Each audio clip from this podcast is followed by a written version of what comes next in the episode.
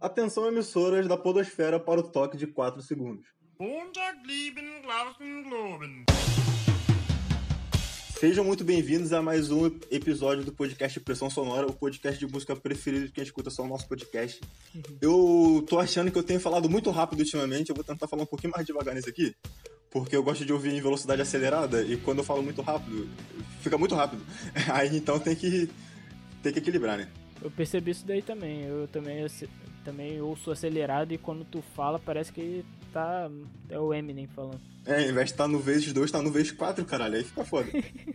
é, a gente tem uns recados importantes para passar aqui antes da gente começar a falar sobre o Rock in Rio, seguindo aqui nossa jornada do Rock in Rio, que é o seguinte, a gente tá mudando de feed, a gente até o presente momento foi abrigado aqui no feed Strogonoff Feliz, é, só que a gente vai sair daqui, vai ter o nosso próprio feed agora, então você que está ouvindo isso, isso no feed Estrogonofe Feliz, pode procurar aí pelo Pressão Sonora. Você que está ouvindo no feed Pressão Sonora, seja bem-vindo. Sinta-se em casa, segue aí é nós. E, enfim. E é isso. Eu tô aqui com o Heitor, o Heitor já se pronunciou, mas dá o teu salve aí pra galera. É, você que tá, tá assistindo, que tá assistindo não, né, que tá ouvindo no feed Pressão Sonora, vai no Estrogonofe Feliz, que nesse momento já talvez não se chame mais Estrogonofe Feliz, ele voltou a se chamar Setor Norte, mas lá tem, tem explicações sobre o que foi o Strogonoff Feliz e você vai entender por que, que a gente está mudando de, de feed nesse momento, por que, que a gente surgiu em outro feed, vai ter essa explicação toda lá pra você que é curioso e gosta de saber da origem das coisas. Ou também você pode mandar mensagem pra gente perguntar que a gente explica. Aí é, vai ser mais a gente fácil. explica também. Então você além de procurar o feed Setor Norte, se você curte saber a origem das coisas, ou se você gostar de Flamengo também, porque é disso que se trata aquele feed, é, você vai, você pode também nos procurar nas redes sociais, arroba Pressão Sonora Oficial no Instagram, é, e Pressão Sonora TT no Twitter. Agora, eu falei que tava as moscas, mas agora a gente voltou a twittar porque o Epica lançou o Ômega. Inclusive, você já pode conferir a minha resenha do Ômega aqui neste mesmo feed, independente se é no Pressão Sonora ou no, ou no Estrogonofe Feliz, Setor Norte.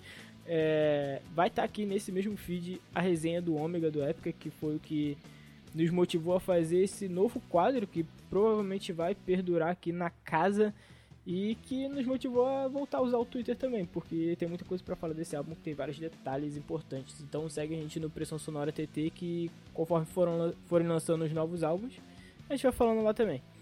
É, mande suas histórias de shows, é, conte pra gente qual foi teu show dos sonhos, maravilhoso, qual show que te decepcionou. Pode ser no podcast pressãosonora.gmail.com, que é o nosso e-mail, ou você pode mandar na nossa DM de qualquer uma das redes sociais que já foram citadas e que estarão na, na descrição desse episódio. Agora eu acho que eu tô falando rápido igual o Eric, né? Me desculpa aí, gente. Foi mal. empolgo nessa entrada aqui que. É, mas acho que é isso, né? Sem mais delongas, acho que a gente pode começar aí na nossa odisseia de Rock in Rio. The good that men do is often interred with their bones. But the evil that men do A gente fez no episódio anterior aqui, antes da resenha do Ômega, é, nosso balanço sobre o Rock in Rio, comentamos algumas polêmicas que rolam a respeito do Rock in Rio, e a partir desse episódio a gente vai começar a falar sobre as nossas experiências pessoais indo no Rock in Rio. Então você que, que gosta de Rock in Rio aí ou tem vontade de ir, acho que você vai se divertir aqui com... e aprender com os nossos erros também, porque tem bastante erros nisso aí. E vocês vão ver no decorrer dos episódios. Então hoje a gente vai começar falando do Rock in Rio 2013, que foi o primeiro Rock in Rio que o Heitor foi. A, a essa altura eu não tinha ido nenhum e eu também não fui nesse. E, enfim, a gente vai começar daí, e aí, Heitor, começa aí tua epopeia. É, como é que você convenceu tua mãe? Lembrando que nessa época a gente era menor de idade ainda. Então, como é que é você verdade. convenceu tua mãe a você ir nesse bagulho aí, que é longe pra caralho da onde a gente mora? Então, é verdade, né? Assim, o Rock in Rio 2013, pra mim, na verdade, começa quando ele é anunciado, porque acho que todo Rock in Rio, pra mim, começa quando depois de 2013, né? Pra mim acabou de 2013 e o de 2015 já tinha começado. Mas assim, como aquele foi o primeiro, ele começou pra mim quando ele foi anunciado no Jornal Nacional e aí ia ter o Iron Maiden, tá ligado?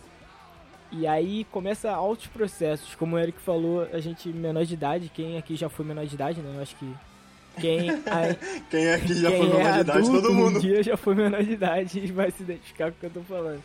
É, pra gente, não sei, talvez a nova geração é muito louca aí, a gente não sabe como é que funciona. Mas na nossa é. época, cara, pra tu, tu ir na esquina era uma parada que você tinha que informar uma semana antes. Pra tu ir num show de metal, num festival de metal com 100 mil pessoas, era um bagulho que era muito trabalhado. Tu tinha que correr muito bem na escola, tinha que fazer tudo direitinho em casa. Porque assim, não ia ser com seu dinheiro. Ia ser uma parada teoricamente perigosa, porque assim, você é uma criança, você vai estar tá num, num, num, rolê muito louco que tem um estereótipo Mano, de. As pessoas que ouvem a gente devem achar que a gente é muito nerd, tá ligado? Porque toda vez a gente fala, a gente faz mó drama sobre o lance de ir nos lugares quando a gente era menor de idade.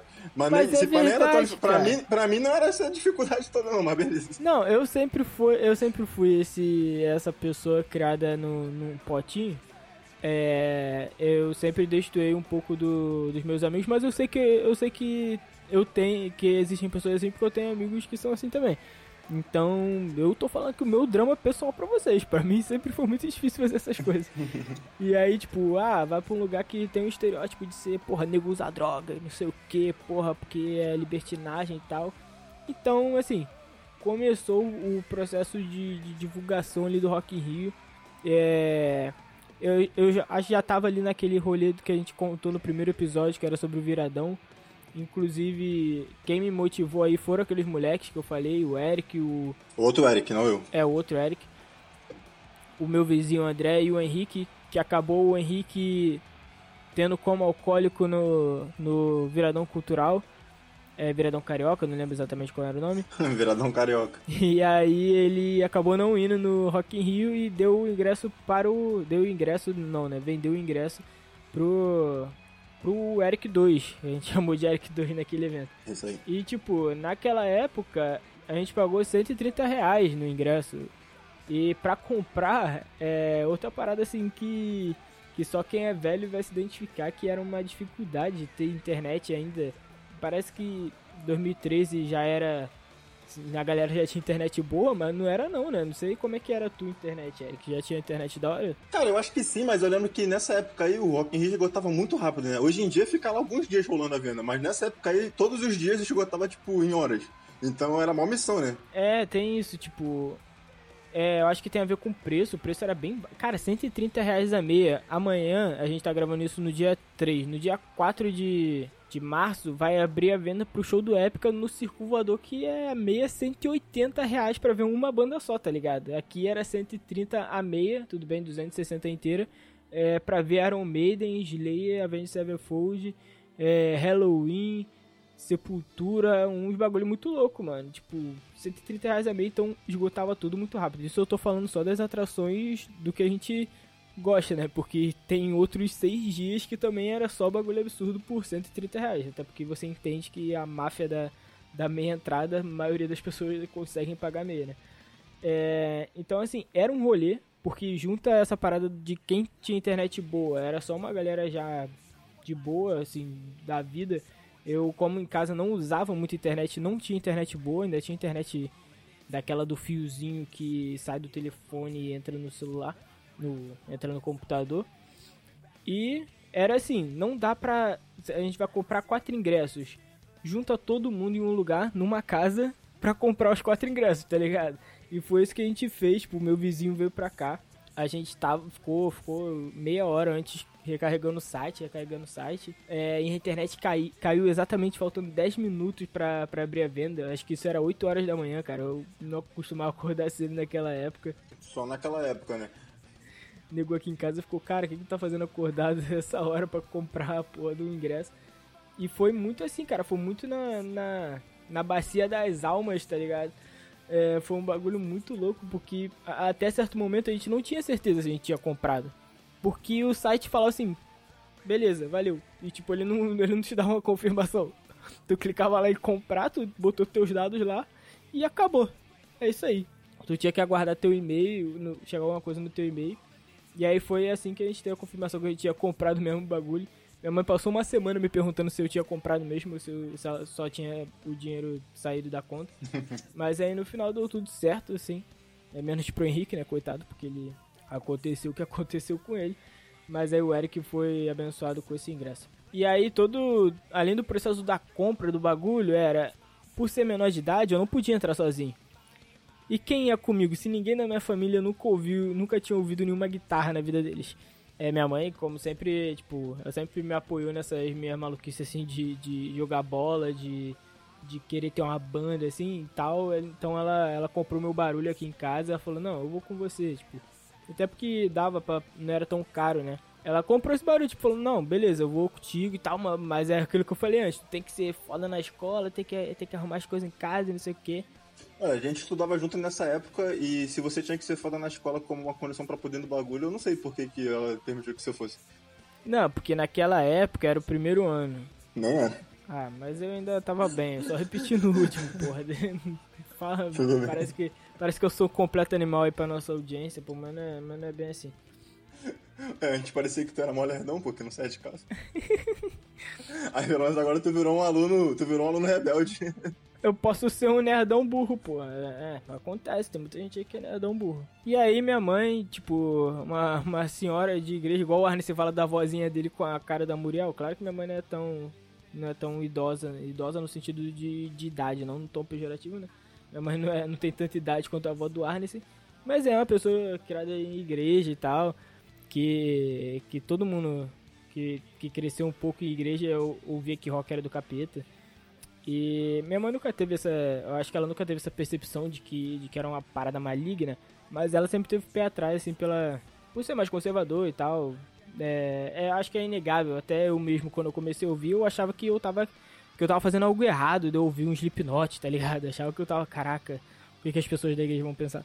Mas enfim. Não, inclusive esses dias aí o Rodolfo fez Raimundo e falou que sentiu uma presença maligna no show do Slayer. E esse dia teria show do Slayer. Então eu acho que tua mãe não estava tão errada assim. Vide é o nosso profeta Rodolfo aí, o, relato dele. verdade. E então quer dizer que o show do Slayer foi muito bem sucedido, né? Se teve a presença maligna, foi, foi um show perfeito. Hum, exatamente, é pra isso que eu ia no show do Slayer. é, não é, não é pra, pra pegar paleta, é pra, pra, pra, pra ver o capeta. Exatamente, sem spoiler. E aí, é, isso daí, isso daí fica um gancho aí pro próximo, pro um dos próximos episódios. É, referências, referências de expressão sonora. E aí, cara, aconteceu que o show era no domingo, sabe? E domingo é dia de missa, porra. Que isso? Tá de sacanagem que eu vou deixar minha missa aqui pra, pra ver Iron Maiden. Tudo bem que, porra, a missa é 8 horas da manhã. Só que eu tava num hype que era uma parada assim. Eu tava vendo o, o, o DVD do, do Rock in Rio de 2001 do Iron Maiden, eu já testei ele aqui. Eu via ele direto, cara.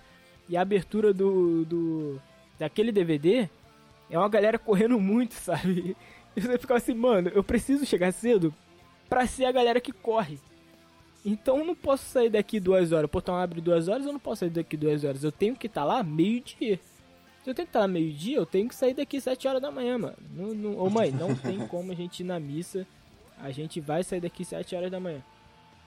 Mas como eu tinha 15 anos, eu, né, eu não pude opinar. A gente teve que ir na missa, voltamos, tomamos um cafezinho. Aí meu pai levou a gente lá. Acho que a gente chegou ainda era meio-dia. É, porque foi de carro, né? Foi mais rápido. Chegamos lá meio-dia, talvez meio-dia e meio. E eu lembro que. Eu lembro que lá é, ia abrir duas horas, só que nesse dia, porque tá muito quente, eles abriram meia hora antes. E aí encurtou aquela minha experiência muito foda de ficar assim na fila. Não era uma fila, né? Era só um corredor assim com muita gente esperando o portão abrir. Eu acho que valeu a pena essa minha pira de, de chegar cedo para ver a galera que corre. Exatamente, esse ponto que eu queria chegar. Realmente rolou isso da galera correr, porque não era só no DVD do Iron Maiden que tinha isso não. Eu lembro que eu sempre que eu via no jornal lá, quando rolava Rock in Rio, antes da época que eu comecei a ir, sempre, sempre, sempre no jornal tinha imagem da galera correndo, então não era só no DVD do Iron Maiden. Aí eu queria saber se realmente a galera corre mesmo. E eu queria saber pra que, que a galera corre aí, se você conseguir me tirar essa dúvida. Exatamente, assim, tem a galera que corre por não saber o que espera ela, sabe? E eu era essa pessoa. O portão abriu. Aí, assim, não dava para correr nesse momento porque tem uma triagem ali de quem passa com, com, com ingresso. Aí passou do carinha que passa que fala assim, beleza, tu tá com ingresso? Aí abre uma certa margem para as pessoas começarem a correr. Nessa parte eu corri. Falei, porra, quero correr. Deixei minha mãe pra trás e saí correndo. Isso que, eu, isso que eu tava me perguntando aqui. Tô rindo pra caralho aqui, tem mó tempão. Pensando que tu só correndo largou tua mãe pra trás. Eu falei, eu falei, mãe, eu vou correr, cara. Eu quero, eu quero ficar na, na frente do Paco, eu vou correr. E aí eu corri e eu fui essa pessoa que corre sem saber o que a espera, sabe? Caralho, valeu, Forrest Gump. Corri, passou pela, pela barreira da revista de, de mochila. E aí, porra, eu fiquei, caralho, e agora? Aí entrei no maior filaço de novo, achando que, tipo, eu ia, a, a primeiro o maluco que eu mostrei o ingresso, beleza? Ia correr, ia passar na catraca, ia correr de novo, mas não, tinha aquela etapa ali da, da, da bolsa. E aí eu pensei, eu quero ser a pessoa que corre quando bota o ingresso lá. Eu quero, eu quero ir rápido.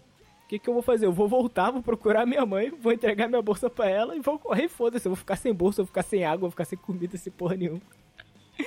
Ainda bem que minha mãe, o pessoal luz dela, não deixou eu fazer isso, né? Ela falou, não, tem que esperar aqui, me espera passar na fila. Aí, que eu, eu ainda rebelde, eu passei, eu deixei ela com as nossas bolsas. É, eu acho que na revista feminina, acho que a fila era mais curta.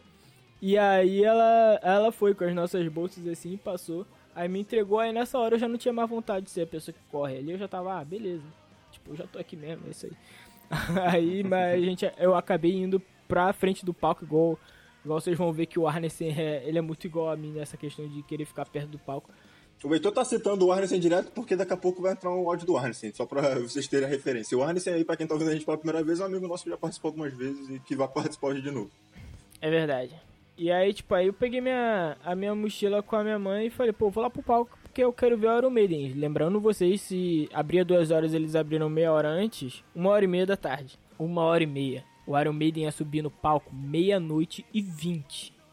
E eu fui pra frente do palco esperando ficar lá sentado ou em pé, de qualquer forma. Era inviável ficar em pé ali. Apesar que tem gente que faz hoje em dia. É, talvez com o preparo físico você consiga fazer. Mas com 15 anos, porra, alimentado com uma maçã, eu magrelo do jeito que eu era, eu, eu não ia aguentar do jeito que eu não aguentei. Vocês vão ver mais pela frente. Mas enfim, foi isso que eu fiz. Eu, eu me separei da, da minha mãe e ela falando, garoto, vai andar, vai curtir. Eu, não, mas eu quero ver aqui o, o Iron Maiden. E aí a galera lá montando o palco da band e tal. Aí encontrei uma galera lá que, que foi meu amigo até, até começar os shows, porque começou, todo mundo se perdeu. E aí eu não tenho contato mais com ninguém, apesar de ter dado meu Facebook para muita gente. Ah, procura lá Heitor Paduan. É, tem outro em São Paulo, mas eu sou do Rio. Tu acabou de dar teu Facebook para todo mundo que nos escuta também. Exatamente. Pode me adicionar lá, galera. Eu não posto nada faz três anos. É, mas eu adiciono a galera. Eu, eu, eu vejo muito, mas, não posto nada. Aí dei meu Facebook pra galera, mas ninguém me adicionou porque eu devia ser chato pra caralho. E aí acabei ficando lá. Eu cheguei a pedir a minha mãe pra mandar um, um áudio pra gente, ou então pra ela me dizer como foi a experiência dela naquele Rock in Rio, porque... Porque eu sei que ela curtiu, porque ela, se, ela pegou a maioria dos brindes daquela época, não eram muitos, então ela pegou quase todos. É, mas ela, ela com, com medo de sofrer represálias, ela não prefiro não, não prestar entrevista pra gente. Ela se recusou a falar com o nosso programa. Eu não falo então... com bandeirante, não. é, falou. É, mas assim, eu sei que ela curtiu. Ela, ela fala. Tanto, tanto ela curtiu que em 2015 ela foi de novo comigo. É, porque ela achou um evento legal. Leve suas mãos pro Rock in Rio, tá ligado? Porque tu vai ver o show e tua mãe vai, porra, vai dar um rolê muito da hora, vai ganhar um, um papelão com a cara dela enorme, porque ela tinha esse papelão até pouco tempo atrás. Era muito engraçado o papelão com a cara dela. É, inclusive, né, uma parada que a gente pode citar aqui nesse e nos próximos é que o brinde do Rock in Rio era muito mais da hora. Porque não era um copo, era uma pulseirinha que ficava brilhando durante uma semana, cara. Do Itaú. E todo mundo tinha chance, ninguém precisa entrar na fila para pegar a pulseirinha do Itaú. Eles jogavam pro alto. é, ficavam jogando pro alto. Era, foi o melhor brinde de todos os tempos do Rock in Rio. Apesar que eu gosto do copo também, eu tenho copo até hoje. Mas não, mas não tem que pegar fila para pegar a pulseirinha, então era maravilhoso. Era melhor. E aí, tipo, separei da minha mãe, minha mãe foi curtir a vida dela de tia Zona lá, vendo as paradas e tal, viu alguns shows que tinham soltos, não tinha tantos palcos, mas tinha alguns palcos na Rock, na Rock Street, ela viu algumas paradas nacional lá. Aí ela falou que curtiu bastante. Não conseguimos essa sonora da senhora Rosana Padan, mas temos alguns relatos de que foi legal. É, aspas para ela. Foi legal. Então, eu fiquei lá em pé, parado, esperando o Iron Maiden, mas não consegui ficar até o Iron Maiden. Mas eu vou deixar para contar isso mais pra frente, porque eu acho que agora é um bom momento para entrar o nosso amigo Arnesen contando sobre a experiência dele nesse Rock in Rio. Na verdade, antes disso, eu, vocês vão ver no áudio aí que o Arnesen vai falar sobre ele ter ido de BRT. BRT, que é o meio de transporte para quem não é do Rio, é o meio de transporte horrível que inventaram aqui. E para quem é do Rio, continua sendo o meio de transporte horrível que inventaram aqui. é... A diferença é que quem é do Rio provavelmente alguma vez já andou nesse transporte horrível que inventaram aqui. Exatamente. E, e nessa época o BRT ainda estava meio começando. Hoje em dia, é padronizado que o transporte oficial para você chegar no Rock in Rio é o BRT, a melhor forma de chegar lá mesmo. Se você vai até algum lugar no cu do mundo que tem essa porra desse transporte horrível que tem aqui, e aí você pega ele e vai chegar na porta do Rock in Rio. Mas nessa época não era muito assim, não era tipo é, tão popularizado para a galera do Rock in Rio, porque ainda estava começando. Tanto não era assim que eu não fui de BRT, tá ligado? Eu, eu vim aqui preparado para falar para vocês que eu não fui de BRT, e aí eu, quando eu vi o áudio do Arneson, ele falou que ele tinha de BRT, eu fiquei, ué, mas não tinha nem BRT nessa época. Aí a gente foi fazer esse levantamento e descobriu que tinha, mas era, era não era o transporte oficial do Rock in Rio, não tinha um sistema especial, um, um esquema, um sistema não, não tinha um esquema especial pro evento igual tem hoje em dia, igual já, já teve em 2015, que, era, que foi dois anos depois. É, eu acho que a gente pode falar melhor do transporte público. Na ida eu fui de carro, então não tem muita coisa pra falar. Fui até o Alvorada e peguei o ônibus até o até até lá no na cidade do Rock. Chegamos lá de, de ônibus tranquilinho. Eu acho que dá pra gente falar mais de transporte público na volta, que foi um perrengue diferente. Então é isso aí, então taca ali o áudio do Hansen.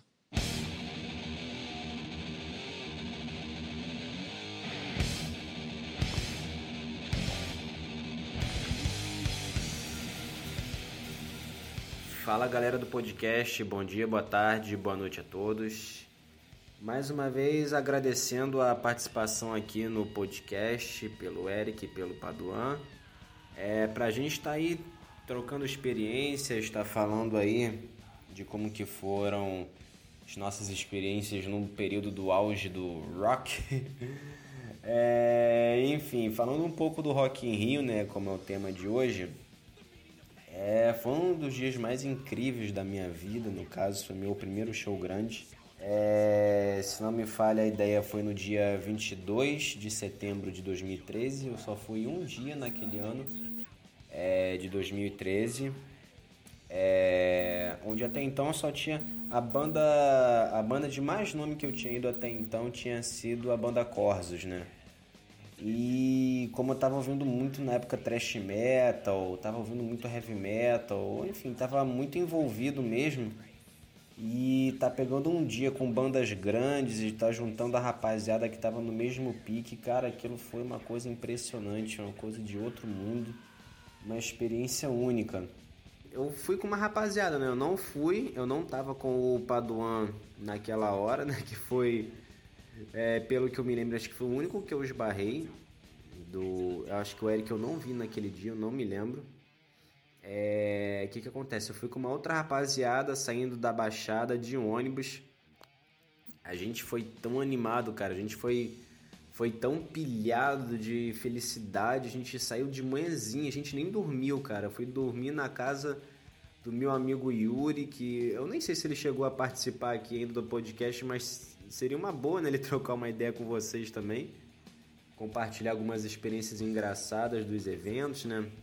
Mas enfim, voltando ao assunto, a gente partiu da Baixada de Nova Iguaçu, partindo até em direção à Barra, né? Que foi onde teve o, onde teve o show. É, e no caso, a gente pegou onde a gente foi gritando tanto, cara. A gente foi cantando um monte de música que a gente já chegou rouco, cara. A gente foi de Nova Iguaçu até Madureira, de lá nós pegamos um BRT até a Barra.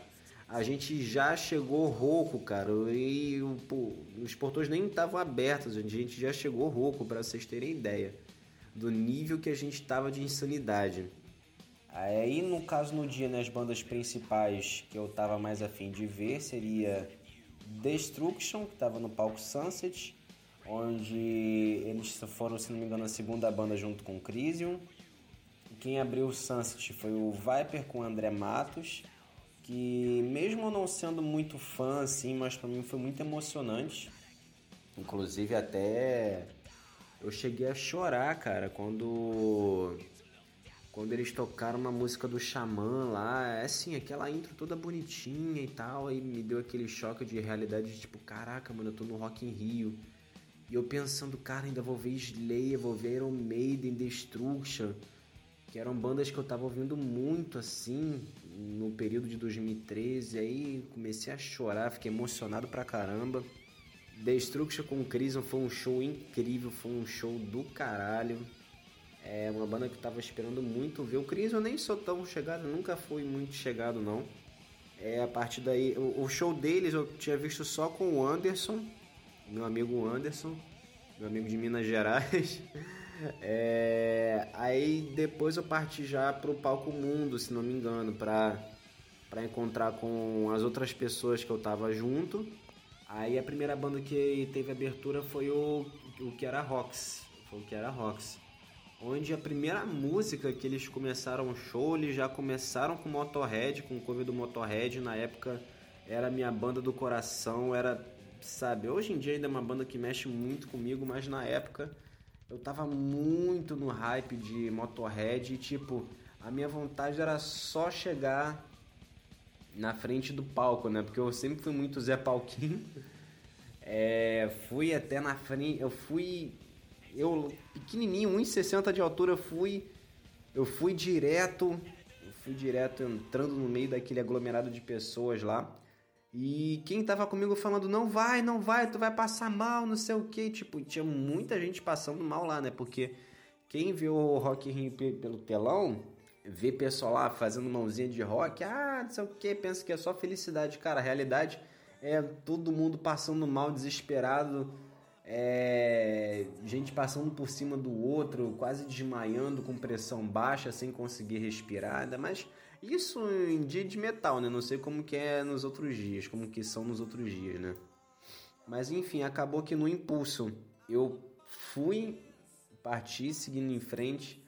O meu amigo ainda tentou me segurar, é, tentou segurar os meus cabelos assim.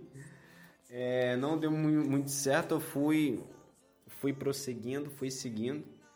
E, e foi no final do show do era Rocks que foi quando eu comecei a passar mal, meu. Eu desidratei muito, eu suei muito no show. É, eu suei a ponto da minha mão ficar enrugada de suor. Isso nunca aconteceu na minha vida. E eu comecei a ficar. Já comecei a ficar meio tonto, aquele calor, eu sem conseguir respirar. Enfim, aí acabou que me passaram para depois depois da grade, assim, né, para que eu pudesse beber água, ter algum atendimento lá, se fosse o caso, tá, tá tomando soro, né, mas até que não foi necessário, ainda bem. Isso já estava entre o era Rox e o Slayer, né? O Slayer entrou no palco, em seguida, assim, eu sozinho, eu fiquei, eu acabei ficando na ponta da esquerda, assim, do palco, né? Na, na direção de quem tá olhando de frente, assim, o palco do lado esquerdo. Fiquei vendo o show sozinho, meio na bad pro caraca, que eu queria estar com as pessoas que eu quero. Eu fiquei com aquela sensação, aquela mistura de tipo, eu quero ficar na frente, ver bem de perto e aquela sensação de estar próximo de quem eu realmente gostaria para estar compartilhando aquela experiência, né? E um pouco depois eu esbarrei com o Paduana, multidão ali. Não sei como que isso aconteceu, aí tipo, o Padu gritando, ah, Nessai! Ah! Cara, aquilo foi... foi um encontro inacreditável, cara, mas... Depois, se não me engano, eu, eu também acabei me perdendo dele. É, até porque eu vi uma parte do show do Iron sozinho, né? É, acabou acontecendo a mesma coisa no show do Iron, né? Eu querendo ficar na frente do palco. É, mas o show do Iron também foi muito emocionante. Também chorei no show, né? Que eu sempre fui meio chorão com um show de banda que eu gosto muito. Enfim, foi um dos dias mais épicos da minha vida, um dia muito marcante. Incrivelmente já fazem quase 10 anos daqui a pouco, né, daqui a alguns meses, vão fazer oito anos desse grande dia. É, isso foi um pouco da experiência aí. Espero, espero que vocês ouvintes possam estar tá tendo a mesma experiência ou melhores também futuramente com as bandas que possam estar tá voltando no Rio quando terminar a pandemia, quando acabar isso tudo, a gente voltar a ver os shows que a gente gosta, voltar a sentir aquela energia de poder estar tá abraçando as pessoas e cantar junto, enfim. Esse foi meu relato de hoje. Grande abraço a todos.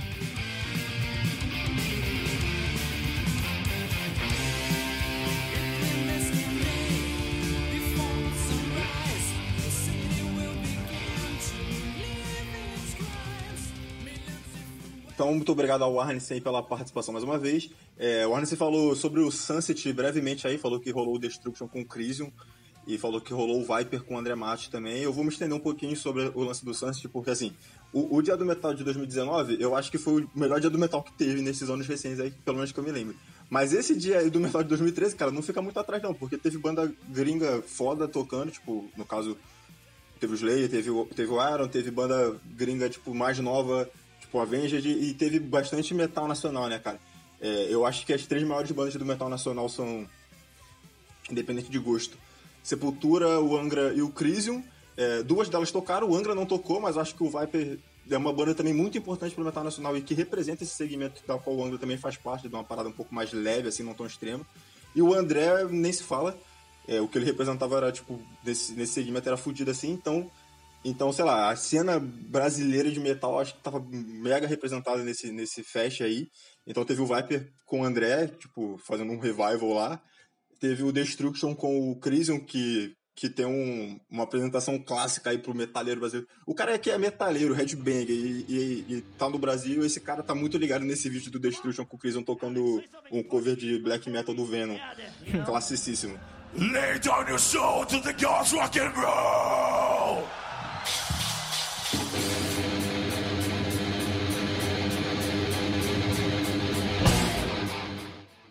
Teve o Sepultura fazendo a parceria com o Zé Ramalho. O Zé Ramalho é bem legal, inclusive. Tem feito um. Verdade. Recentemente o Zé Ramalho fez umas versões aí de Mr. Crowley, de Ace of Spades. O As de Espadas.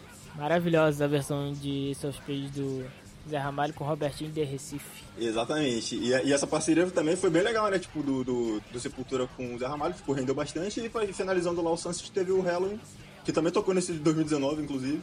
E aí já pegando a galera do Power Metal aí também é uma banda, tipo, bem representativa. E aí chegando no palco mundo, aí o Heitor vai seguir daí porque eu não tenho muito o que falar não, na verdade. É, então, o Arnesen falou que ele me encontrou aí em algum momento. Eu não, eu não sei se a gente se encontrou exatamente nessa parte que ele falou. Pelo que eu me lembre, é, a gente se encontrou antes do show do Slayer começar. Eu fiquei realmente gritando, gritando ele igual maluco, porque era assim, eu, eu já tinha encontrado o Eric e o André antes de eu ficar enfiado lá na frente. E eu, eu achei que eu nunca mais ia ver nenhum dos meus amigos ali, naquele evento.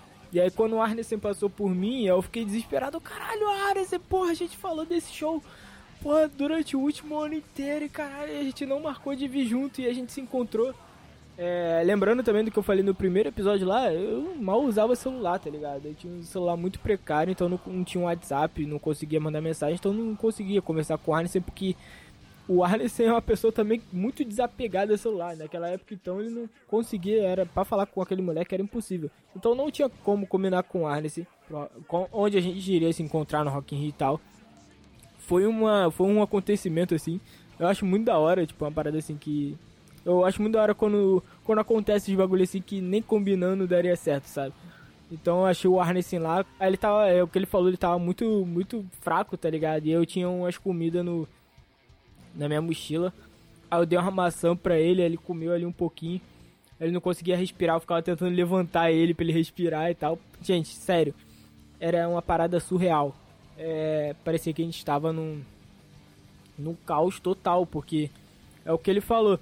Eu vou até, até começar a explicar aqui a minha tara pelo lado esquerdo do palco.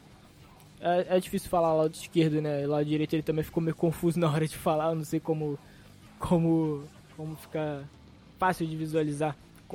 Vamos supor que você, você é eu nesse momento. Então eu estou de frente pro palco, eu, eu, eu estava ao lado ao meu lado direito. Então foi ali que eu encontrei o Arnes no Podemono do caralho.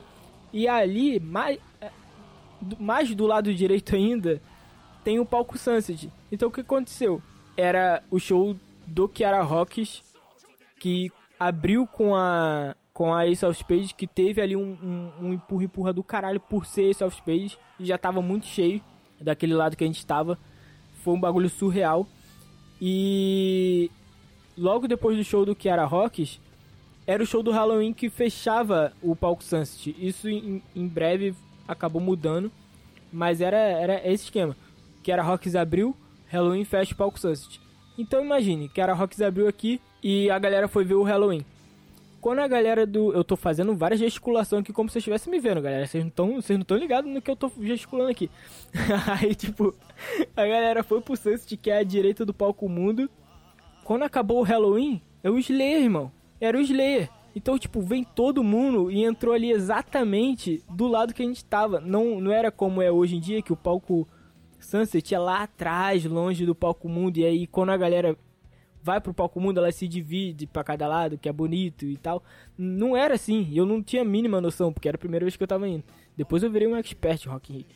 Aí a galera veio. Aí mudou de lugar aí, não adianta nada. É, essa, essa é a minha teoria, cara. A galera saiu de lá sedenta do, do Halloween e veio pra cá sedenta do, do Slayer e pressionou a gente. E é o Slayer, né, cara? A gente sabe que os fãs do Slayer não são as pessoas mais carinhosas do mundo. E dava pra ver isso até antes do portão abrir.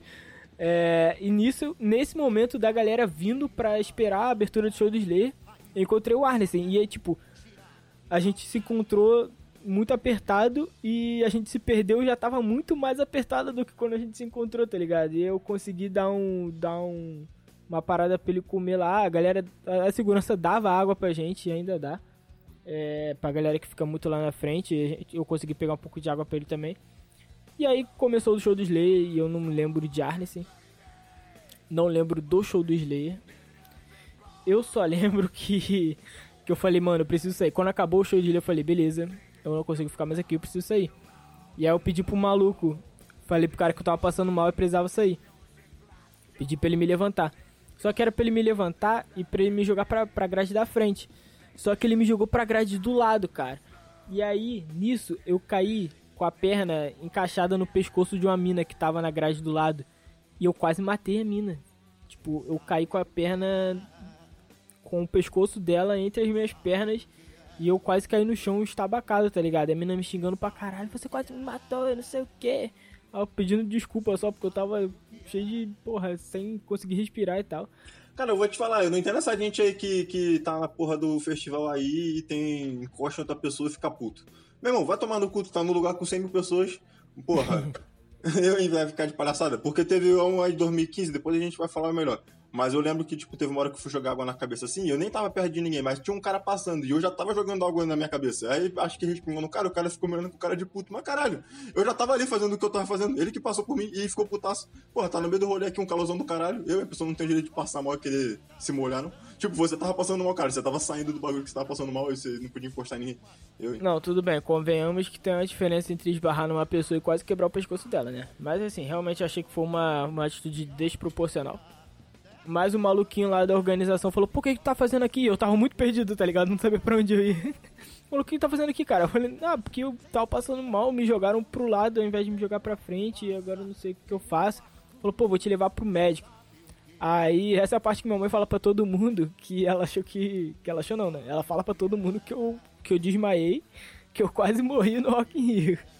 Essa, essa é a parada que quando eu cheguei na segunda-feira na, na casa da minha avó, onde a família se reúne, todo mundo tava rindo da minha cara porque eu desmaiei no Rock in Rio e passei mal. Mas a verdade é que eu não desmaiei, eu só tive... Eu tive o senso de falar assim, eu preciso sair daqui porque senão eu vou desmaiar. Eu, eu, tava um passo à frente da situação. E aí foi, le foi legal, tipo, foi legal passar mal? Não foi legal passar mal. Mas quando eu saí, o rolê, o rolê ficou mais agradável, porque o que acontece? Eu saí daquele inferno, daquele pandemônio que tava dois palcos acumulados, o palco Sunset e o palco Mundo. E o cara me levou pra enfermaria. Na enfermaria, a mulher me deu água, tipo, água à vontade, e me deu um remedinho que eu nem sei qual que era, mas é que foi um remédio que, tipo, aliviou minhas dores e me deu forças para seguir em frente. Aí fiquei sentado na grama vendo o Avenged Sevenfold de longe assim. Já tava ligado na setlist, né? Falei, mano, vou, vou andando lá pra frente e se eu achar um lugarzinho bom não vou voltar não, porque já tô tranquilo e tal. E aí foi que começou a minha tara pelo lado esquerdo do palco, lado oposto do, do palco Sunset, na época, né?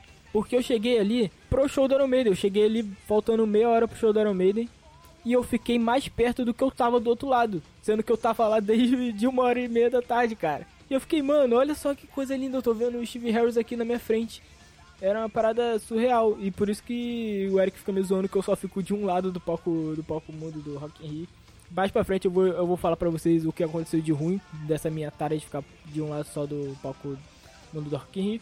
Mas enfim, nesse dia foi muito bom, foi muito agradável, porque eu saí, tomei remedinho, bebi água vi o finzinho do show do Avenged e assisti o Rock in Rio muito... E assisti o Rock in Rio, assisti o Iron Maiden muito de perto tranquilo, vazio, com estilzão assim, por fazendo umas rodas tranquilaça que eu consegui até entrar em roda mesmo depois de ter quase morrido. O show valeu por ser o meu primeiro show enorme, mas a setlist me decepcionou um pouco, mas assim, o feeling da parada, assim, primeira vez de Rock in Rio, primeira vez de Iron Maiden, primeira vez show grande, foi no conjunto foi muito foda. E aí então chegamos na parte da volta que tu falou aí que ia falar sobre os perrengues da volta, já que na ida você foi de carro. Na volta, como é que foi a sua aventura? A volta sempre que é muito difícil, né? Porque de madrugada no Rio de Janeiro não tem transporte público. Quer dizer, hoje em dia até tem um pouquinho mais, mas nessa época daí era foda também. O que acontece? Era muito mal organizado, era uma saída. A saída no mesmo lugar da entrada, inclusive. Assim, uma parada que hoje em dia não é mais assim, eu acho que em 2015 também já não era mais. O, o indicado para todo mundo era carreguem seus Rio Cards e tal, pra na saída só encostar o Rio Card lá e passar. Só que o que acontece? Muita gente não tinha Rio Card na volta. E o Rockinho não imaginou de fazer um esquema para essas pessoas, ou seja, era um paredão com uma porrada de roleta e 500 filas, vamos supor que são, se fossem 20 filas saindo, 20 filas enormes de pessoas saindo assim na chuva, na lama e não tinha um lugar especial para as pessoas que não tinham Rio Card, tá ligado? Ou seja, você que tinha teu Rio Card e se arrumou ali perfeitamente para ir embora sem estresse, tu tava fudido porque na sua frente tinha pelo menos uns 50 infelizes que tava precisando de troco, sabe? E aí ficava aquela parada de, de nego catando troco, não sei o que. E foi um inferno do cacete pra passar dessa primeira barreira, que era pra pagar ali o, o ônibus até o Alvorado ou até algum outro, algum outro terminal. Enfim, ficamos ali, sei lá, talvez a gente tenha ficado só 5 minutos, mas sabe quando você tá sofrendo muito que parece que é a vida inteira? Aí passamos dali e era muito engraçado, como o Eric já falou, não tinha o BRT, né, que hoje em dia é um esquema mais, mais padronizado. Tu chegava, tinha uns buracos assim, umas grades com uns buracos escritos, não era plataforma porque não tinha uma plataforma mas eles determinavam como tipo da plataforma 1 a 3 vai para tal terminal, da 4 para 6 vai até o Alvorada. E assim, era tudo para terminais perto, próximos ali do, do da cidade do Rock, né? E até que foi, pra gente foi de certa forma tranquilo depois que a gente passou daquele perrengue das catracas. E aí, porra, ônibusinho pro Alvorada, ônibusinho pra Belfor Roxo, e aí, como a gente mora muito mal, além do ônibus pra Belfor Roxo, eu tinha que pegar o ônibus de Belfor Roxo pra casa. Sim, eu moro em Belfor Roxo, mas eu tenho que pegar um ônibus do centro de Belfor Roxo pra minha casa, porque eu moro muito longe do centro. E aí, pô, chegamos em casa, beleza, tipo, em êxtase. Uma parada assim, eu, eu deitei na minha cama e falei, cara, eu acho que eu vou demorar uma semana pra processar o que foi isso. E eu olhando pro ingresso e pra, pra, pra, pra pulseirinha piscando, eu falando, mano, isso daqui foi uma parada assim que, que vai ficar marcado para sempre na minha vida. Muito, muito romântico, mas foi assim mesmo. E ficou, né? Então você tava certo. Ficou, falei pra caralho aqui, ó. Falei. Cadê? Falei 40 minutos de Rock in Rio, irmão. Eu era que é de, de espectador. Mentira, eu era que é, cooperou muito com esse episódio. Enfim, então é isso aí. Estamos aqui chegando ao final dessa aventura Rock in Riorística do Heitor. é, na semana que vem a gente volta aí falando do 2015, se a gente foi junto. E a gente foi dois dias, inclusive, hoje a gente estava junto, então tem bastante coisa para falar aí. Não vai ser um monólogo. Lembrando a vocês mais uma vez que a gente está mudando de feed. Se você estiver vendo isso aqui muito tempo depois que esse episódio foi lançado, aí a gente só tem um feed mesmo e você não precisa se preocupar com isso.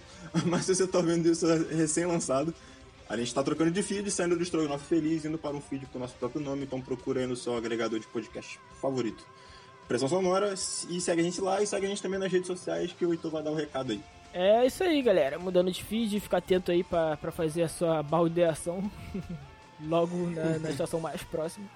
Então siga a gente na, nas redes sociais, arroba Pressão Sonora Oficial, no Instagram, no Twitter, Pressão Sonora TT, que a gente vai dar mais informações sobre essa migração de feed. É, mande sua história, porra, comenta lá, a gente vai postar a foto desse desse episódio lá no Instagram e aí tu, porra, tu pode comentar se tu foi no Rock in Rio de 2013, qual foi a tua experiência tu foi em algum outro antes desse, porque a gente não foi e a gente queria saber muito como, como era em 2011, talvez até 2001. Pô, será? Tem alguém que vai comentar pra gente como é que foi em 2001? Pô, esse é show. Se tu for do show do Aromeda e falar pra mim lá como é que foi, eu vou ficar muito feliz, mano. Porra, ficar, porque é meu sonho. Se eu pudesse voltar no tempo pra ir em um show, eu iria naquele. É, então, Pressão Sonora Oficial no Instagram, Pressão Sonora TT no Twitter, conversa com a gente lá porque a gente é carente podcast pressão sonora gmail.com se você quiser mandar a sua sugestão longa, né? Porque você pode mandar sua sugestão pelo, pelas redes sociais também. Se você quiser mandar a sua história, o que você quiser mandar pra gente pelo e-mail, você pode mandar lá. Pode mandar spam também, não tem problema não. Podcast, pressão sonora, arroba gmail.com. E é isso, Eric. Dá seu tchau curto aí pra galera. Até a próxima, valeu, falou.